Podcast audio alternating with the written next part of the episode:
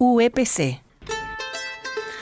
Bueno, atención, eh, vamos a ocuparnos de un proyecto que se llama Pajaritos de la Radio, vamos a hablar con colegas. Es un proyecto que ha sido desarrollado por la Escuela Mariano Moreno de Villa Los Altos, acá cerquita, y, la Escuela 9 de Julio del, Algodonal, acá en el Departamento Colón, vecinos. Comparten las producciones de los chicos y las chicas por la radio comunitaria local, es un programa semanal, conducido por, por cuatro maestras de grado, y bueno, nos van a contar ellas de qué va la cosa. Están en línea Marisol González. Hola Marisol, ¿estás por ahí? Marisol, ¿cómo estás? Hola, muy buenos días, ¿cómo les va? Muy bien. Flavia Moreira, Flavia, ¿cómo estás? Bien. Hola, ¿cómo están? Muy bien. Y Lorena Rodríguez, finalmente. ¿Estás ahí, Lorena? Sí, buenos días, ¿qué tal? Bien, bueno, Sí, me responden las... Manuela también formó parte del proyecto de Pajaritas. Perdón, perdón. Manuela también. Bien, se sumó. Bien, se sumó. Bueno, ¿de qué se trata? ¿Cómo surge? ¿Y qué es lo que hace concretamente Pajaritos de la Radio? Bueno, voy a tomar la palabra un momento. Permiso a mis compañeras. Eh, este proyecto surge eh, como en una instancia de comunicarnos con nuestros estudiantes en plena pandemia.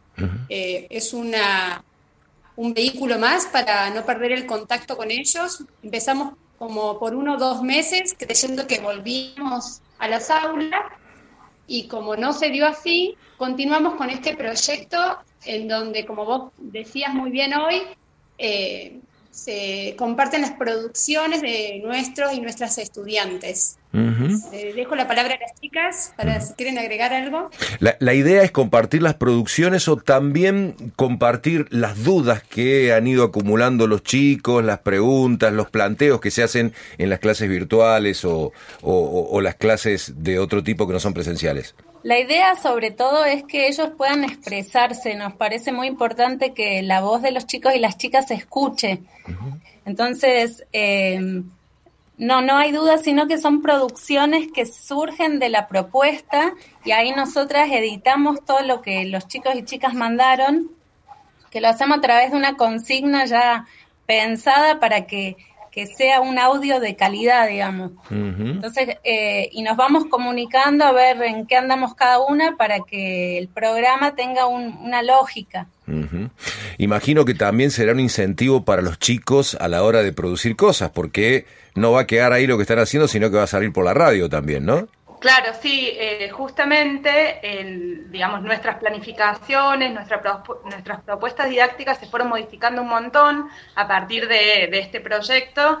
Entonces, bueno, nos organizamos previamente para producir este contenido radial junto con nuestros estudiantes y nuestras y nuestros estudiantes y en el caso de quienes son de primer ciclo, que tenemos, bueno, en la Escuela Mariano Moreno trabajamos particularmente con estudiantes de primer y segundo, de primer y segundo grado, básicamente, después hay eh, aportes de todos los grados, pero somos las docentes las que nos encargamos de editar. En cambio, en, el caso de la Escuela 9 de Julio, eh, trabajan básicamente estudiantes de quinto y sexto grado y, bueno, son ellos los que pueden... Eh, los que proponen, digamos, un, material ya editado, ya preparado para pasar la radio. Y esto genera un montón de, compromiso y de ganas de participar, ¿no?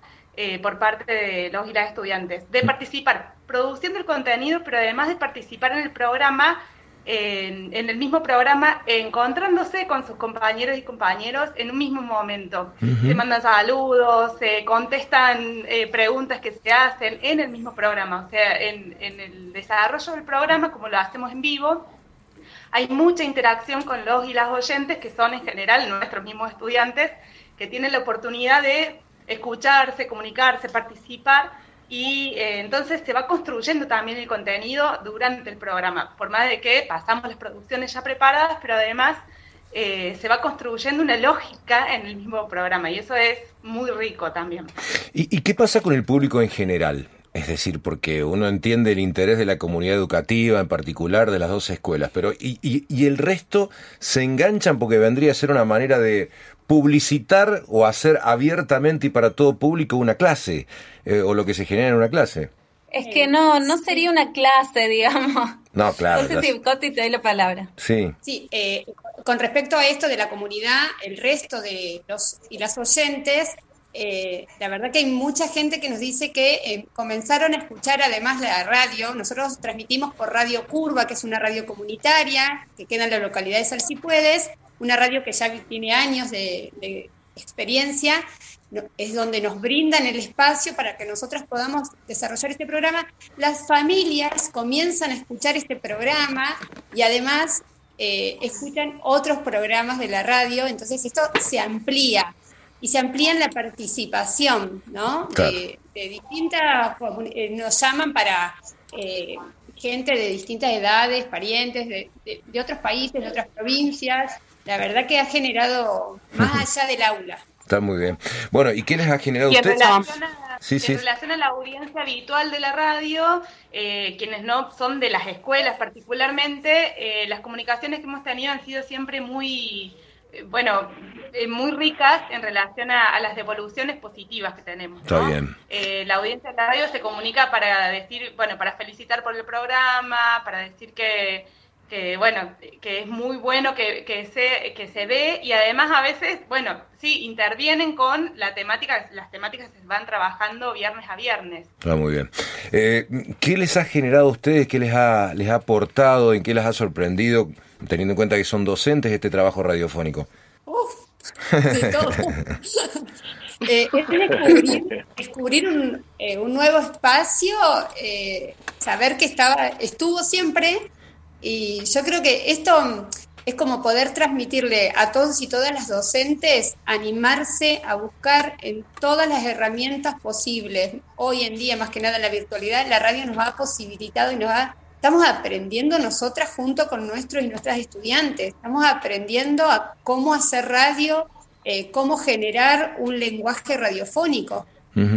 Gente, felicitaciones por lo que hacen y, felicitaciones a los chicos también por, por sus producciones. ¿eh? Una, una, muy linda iniciativa. Me llega, me llega Daniel también la felicitación y el saludo extensivo desde la secretaria general del Departamento Colón, Cecilia Palacio, le deja un saludo. Y la felicitación a la Radio Curva. Si no lo han dicho, díganos, cuéntenos qué día y a qué hora sale el programa. Claro, sí. El programa sale los viernes de 10 y media a 12. Y bueno, tuvimos un percance en la radio una situación de robo. Sí, cuando robaron los equipos. Exactamente, y desde septiembre que no podemos salir al aire y bueno, eso salimos por eh, internet. Está bien. Y bueno, eso decantó la audiencia, así que... Pero siguen produciendo a través de internet. Sí, claro, sí. Salir al aire es una posibilidad también de llegar a estudiantes que no tienen conectividad. Está bien. Y eso era, bueno, fue una apuesta muy importante desde el comienzo que empezamos con este programa para poder estar comunicados eh, con estudiantes que no tienen la posibilidad de conectarse a las reuniones de Meet que hacemos, eh, de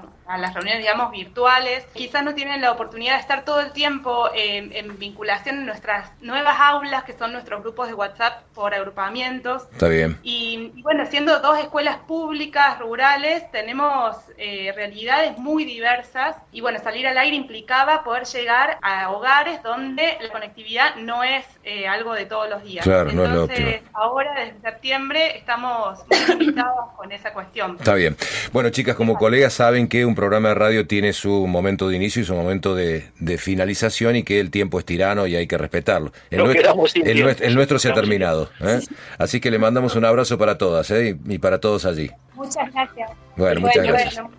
Ahí están las chicas. Muchas gracias. Y bueno, gracias. y gracias también al programa que sigue, que es el programa de Me extraña araña, que es un programa referente para nosotras en Radio para las Infancias. Yo también quería nombrar a, a Patti Coaglia, que estoy presente, que sin ella no hacemos el programa, que es nuestra técnica y la que nos invitó al programa, y a Lenny, que también nos ayuda. Bien, gracias chicas, muchísimas gracias. Un gran equipo, genial.